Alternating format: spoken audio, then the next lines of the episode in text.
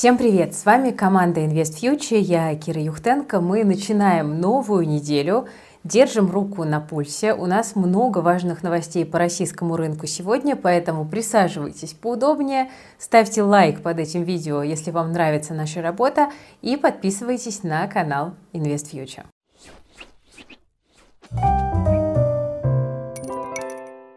Начнем мы с позитива, потому что в понедельник хочется как-то приободриться. Тут аналитики Сбер CIB оценили, что за ближайшие 4 года индекс Мосбиржи может вырасти еще на 50%, а с учетом дивидендов может прибавить 108%. Вот такой вот прогноз. За счет чего будем расти? Снизятся экономические риски, и компании снова будут активно платить дивиденды, говорят в Сбер CIB.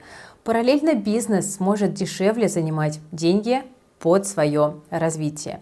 Ну, понятно, что сложно загадывать на годы вперед, особенно сейчас, но надо сказать, что и другие эксперты тоже довольно позитивно настроены. ЦБ, например, ждет восстановления экономики за счет инвестиций компаний, господдержки и отложенного спроса. Ну и глава Минэкономразвития Максим Решетников тоже говорит, что цифры по российской экономике улучшаются. К тому же российская нефтянка может оживиться благодаря рекордному дефициту нефти. Это оценки от Ренессанс Капитала. Рецессии в целом эксперты не ждут. Спрос на нефть в мире вырастет, за ним и цены. Нефть бренд будет стоить 100-120 долларов в конце 23-го, начале 24-го, а значит и российская нефтянка будет зарабатывать. Еще российский рынок может расти от безысходности, потому что людям больше негде получить доходность. Такой иранский сценарий ждет первый зампред ЦБ Владимир Чистюхин. Так что пока действительно на рынке царит позитив, но расслабляться не стоит. На горизонте все еще маячит много рисков для России, от возможной мировой рецессии до геополитической напряженности. Ну и как бы легкое восстановление и перестройку экономики нам никто не обещает. Ну а вот Эльвира Набиулина 23 мая полетит в Иран. Я думаю, что там она тоже сможет получить э, некие развернутые практики от коллег, которые тоже переживали такие непростые экономические периоды. Друзья, но если фондовый рынок вас все-таки не привлекает и события последнего года отбили интерес к инвестированию, то у вас есть альтернатива недвижимость. По крайней мере, квартиру точно не заморозит никакой Юроклир. Вопрос только в том, как получить заветную квартиру, которая будет приносить доход, перекроет инфляцию, ну а в перспективе поможет выйти на пенсию задолго до того, как это вам предложит сделать государство. Ну, если вообще предложит. Мы, как и многие эксперты по инвестициям в недвижимость, уверены, что долго, недоступно, дорого – это все отговорки. Если правильно поставить финансовую цель, исходя из нее грамотно подобрать стратегию и действовать поступательно, то мечта о однушке на пенсию перестает быть недостижимой, и квартира купит себя практически сама. Ну, главное тут иметь четкий план и знать, какие возможности может предложить вам рынок и вообще конкретно этот инструмент. Как построить такой план? Это лучше спросить у тех, кто уже этот путь проходил и разбирается не только в покупке недвижимости, но и в управлении таким активом. На новом мастер-классе от IF Events, который состоится 31 мая, вместе с инвестором в недвижимость Виктором Зубиком, это один из самых любимых спикеров, который к нам приходит, мы разберемся, как составить пошаговый план по покупке своей первой, но далеко не последней квартиры на безбедную старость. Поможем оценить перспективы рынка, подберем ту самую вашу стратегию и подскажем простые и эффективные методы, чтобы накопить на первый взнос. Заодно мы обсудим, какие варианты ипотеки помогут быстро выплатить деньги за заветную однушку и на что стоит обратить внимание перед покупкой, чтобы потом не жалеть, потому что цена ошибки высока. Если привыкли заботиться о своем будущем сами, хотите обеспечить жильем своих детей или диверсифицировать инвестиции, пока фондовый рынок штормит, то обязательно приходите на наш мастер-класс. Я буду модерировать эту встречу и поделюсь своими решениями по постановке и достижению финансовых целей. Доступ сейчас стоит всего лишь 490 рублей, но скоро цена вырастет, поэтому успевайте, ссылочка в описании. Тем временем надо поговорить и про наше все, потому что Совет директоров «Газпрома» завтра обсудит вопрос выплаты финальных дивидендов за 2022. Я коротко напомню эпопею прошлого года. В мае Совет директоров предложил выплатить чуть более 52 рублей дивидендов за весь 2021 год. На тот момент это было около 18% доходности, и такая доходность для российского рынка, в общем-то, ого-го какая – Инвесторам это понравилось, и акции ближе к собранию акционеров набирали обороты. За чуть больше, чем полгода бумаги выросли на 50%, потому что все ждали от «Газпрома» рекордных выплат. Но радость была недолгой, потому что на собрании акционеров решили дивиденды не выплачивать, потому что необходимо было уплатить повышенный э, НДПИ да, государству, налог на добычу полезных ископаемых. Ну а государство это как бы и есть главный акционер «Газпрома». Этот фокус, я думаю, что российские инвесторы будут еще долго-долго вспоминать. И если вы думаете, это все и забыли, что было дальше, то нет, это не все. Потому что в конце августа Совет директоров компании порекомендовал все-таки выплатить 51 рубль дивидендов, но уже не за 2021, а за первое полугодие 2022. Это было уже 25% э, от той цены акций, и по сути э, это были дивиденды лишь за полгода. Что же будет теперь? Опять придется доставать свои карты Таро, кажется, потому что большая часть данных засекречена, и показатели за второе полугодие 2022 мы не знаем. Но давайте попробуем порассуждать логически. С одной стороны, государству сейчас нужны деньги, и как основной акционер «Газпрома» они могут вытащить из компании дополнительных пару сотен миллиардов рублей. Но, с другой стороны, переориентация на восток для «Газпрома» не может пройти так же безболезненно, как для какого-нибудь, например, «Новотека». Господин Михельсон сделал, там, знаете, пару звонков э, команде, партнерам и развернул танкер с одного направления на другое. У «Газпрома» так не получится, потому что любые его переориентации – это трубы, это огромный капекс. Мы все помним, сколько было вложено в северные потоки, да, что первый, что второй. Теперь оба этих газопровода фактически можно списывать, ну или, по крайней мере, не надеяться на них до лучших времен. Ну, главное, что важно понимать, сколько бы дивидендов сейчас не выплатил «Газпром», это все равно будет похоже на такой некий дембельский аккорд. Поэтому я все-таки не рассматриваю эту бумагу для своих личных инвестиций. Но что ожидают аналитики? Аналитики БКС, например, ждут дивидендов около 8 рублей на акцию, это доходность 4-5%. Э, аналитики из БКС вот что говорят. «Газпром» выплатил крупные дивиденды за первое полугодие. Во втором полугодии цены на газ и объемы экспорта в дальнее зарубежье снизились, ну а налоговая нагрузка, наоборот, выросла. А, есть вероятность, что «Газпром» может нарастить дивиденды за счет увеличения коэффициента дивидендных выплат. В этом был бы заинтересован крупнейший акционер компании, да, еще раз повторюсь, государство. Но такой сценарий все-таки кажется довольно маловероятным.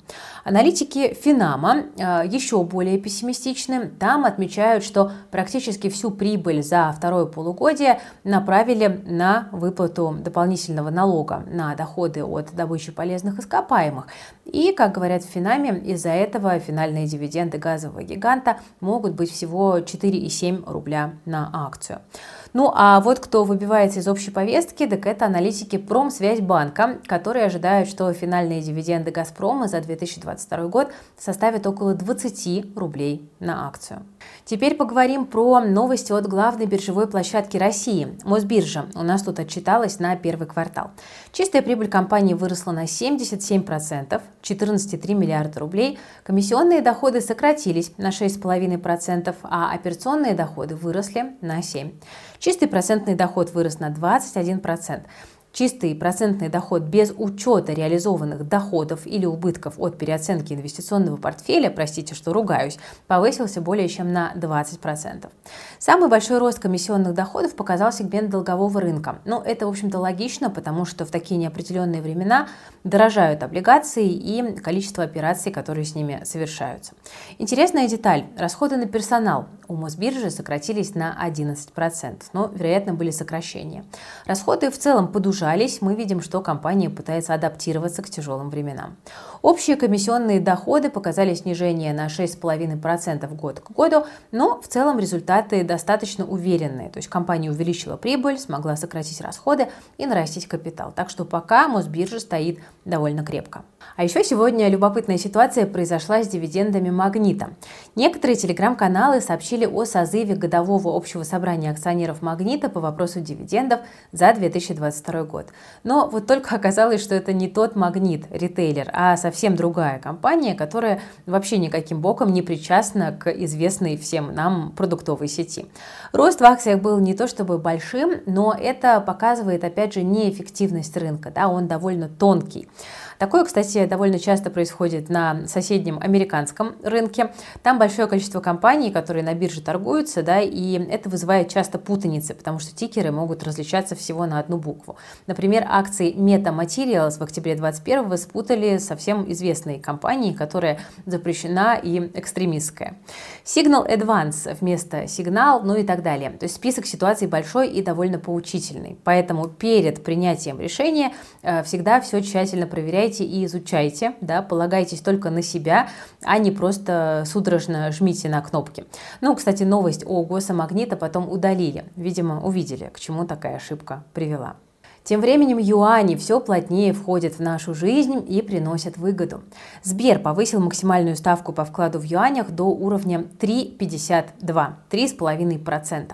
Делает это банк, конечно, не по своей доброте душевной. Э, мы писали о том, что российский финансовый сектор испытывает юаневый голод. Валюты Китая не хватает. И по этой причине ставки по депозитам растут, потому что банки пытаются привлечь ликвидность, чтобы вот этот дефицит побороть.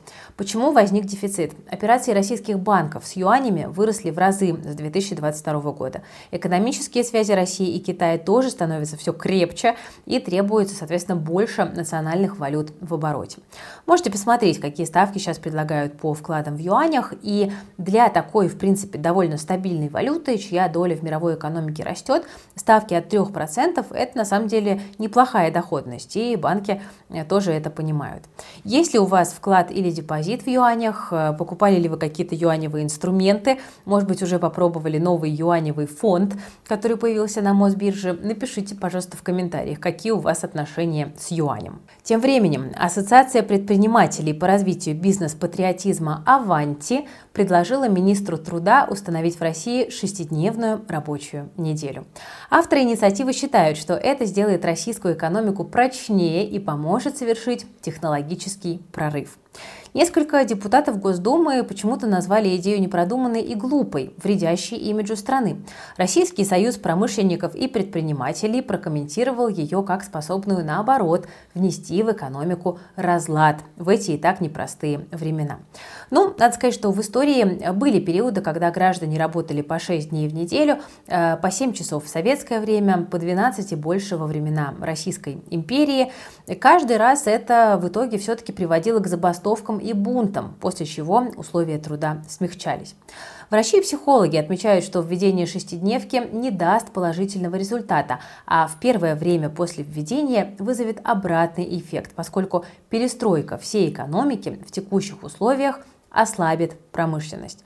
Кроме того, у большинства людей изменение рабочего режима вызовет огромный стресс и приведет к росту социального недовольства, тем более, что еще не затянулась рана от повышения пенсионного возраста. Вот такие вот оценки этой инициативе дают эксперты. В России все пытаются решить проблему низкой рождаемости. На этот раз планируют ввести программу семейного сертификата на покупку первой машины отечественного производства. Сумма выплаты составит 1 миллион рублей, а воспользоваться ей можно э, будет молодой семье до 30 лет после рождения первого ребенка. Продать автомобиль можно будет после 5 лет использования. Сейчас в России действует программа «Семейный автомобиль». Я напомню, государство дает возможность некоторым категориям россиян взять заем и получить скидку на приобретение автомобиля. Деньги не выдают на руки, а прибавляют к первоначальному взносу. И таким образом власти компенсируют компенсирует эту сумму банку в виде субсидий. Программа распространяется на автомобили «Лада», «УАЗ», «ГАЗ», «Хавал Джолион» и электрокары «Эволют». Инициативу депутатов ЛДПР поддержали производители автомобилей и коллеги по Госдуме. Минфин пока отмалчивается, так как официальное предложение еще не поступило в ведомство. Ну, в общем, очень интересно, какой будет реакция. Но вот проблемка. Денег в бюджете на эту программу нет. В 2023 году на программу «Семейный автомобиль» было выделено около 5 миллиардов рублей. В феврале эта сумма практически полностью была выбрана, и к марту осталось всего лишь 600 миллионов на субсидии по автомобилям на двигателях внутреннего сгорания и еще 900 миллионов на электромобили. Вот вам и дефицит бюджета. Учитывая, что план по дефициту уже перевыполнен меньше, чем за полгода, принятие такой инициативы, скорее всего, придется отложить. Но посмотрим. Тем временем сериал «Демократы», «Республиканцы», «Байден» и «Госдолг» продолжается. На прошлой неделе договориться не удалось. Республиканцы покинули переговорный процесс со словами «разговаривать тут не о чем». Ну а на выходных президент Джо Байден не стал исключать вероятность дефолта по казначейским облигациям и использование 14-й поправки Конституции США, которая позволила бы президенту США в обход Конгресса увеличить потолок госдолга.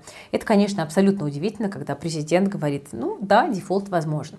Когда день X? Голдман вот говорит, что это будет уже 8 июня. Будем ориентироваться именно на эту дату. Времени-то осталось, в общем-то, немного. Блумберг тем временем сравнивает ситуацию в США с падением Римской империи, только поднимая градус обсуждения дефолта в общественности. Бедная Джанет Йеллен уже, наверное, устала говорить, что дефолт будет катастрофой. Она к этому давно уже взывает. Ну вот сегодня Байден и Маккарти проведут очередной раунд переговоров. Посмотрим, что принесет день грядущий. Есть ощущение, что тянуть будут до последнего, буквально таким играя на нервах своего электората, но и финансовых рынков заодно. Кстати, на этом фоне рейтинговые агентства могут понизить кредитный рейтинг США, и это будет большим негативом для фондового рынка и для доллара. Так что держим эти риски в уме. Договориться это, скорее всего, договорятся, но вот нервы помотают. Потревожил информационное пространство сегодня глава ФРС Сент-Луиса Джеймс Буллард. Он заявил, что ФРС еще несколько раз повысит ставку в этом году. При этом на следующем заседании будет обсуждаться возможность повышения на полпроцента, так что кажется, что где-то прихватило сердце у главы регионального банка США. Но стоит отметить, что слова Булларда идут в разрез с намеками Джерома Пауэлла, который говорил, что ФРС не обязательно повышать ставку настолько, насколько ранее планировалось. Эти же сигналы он давал и на своей последней пресс-конференции, если вы помните. Инфляция тем временем в США 4,9% в апреле. Есть тренд на снижение темпа роста цен, но вот базовая инфляция 5,5% и она практически стоит на месте с начала года. И это говорит, что рост цен довольно устойчив. Так что борьба во время заседания ФРС за повышение ставки будет довольно серьезной. Тут важно понимать, что из-за кризиса региональных банков, высокой инфляции, резкого повышения ставок финансовые условия в США ужесточаются. И это может стать заменой повышению ставок, потому что замедлить кредитование в экономике и э, снизить э, скорость обращения денег в экономике, в общем-то, это может. Э, тем более не надо забывать про сокращение баланса ФРС. Оно идет, а значит ликвидности на рынке становится все меньше. Но решение ФРС будет неважно, если политики не договорятся о повышении уровня потолка госдолга.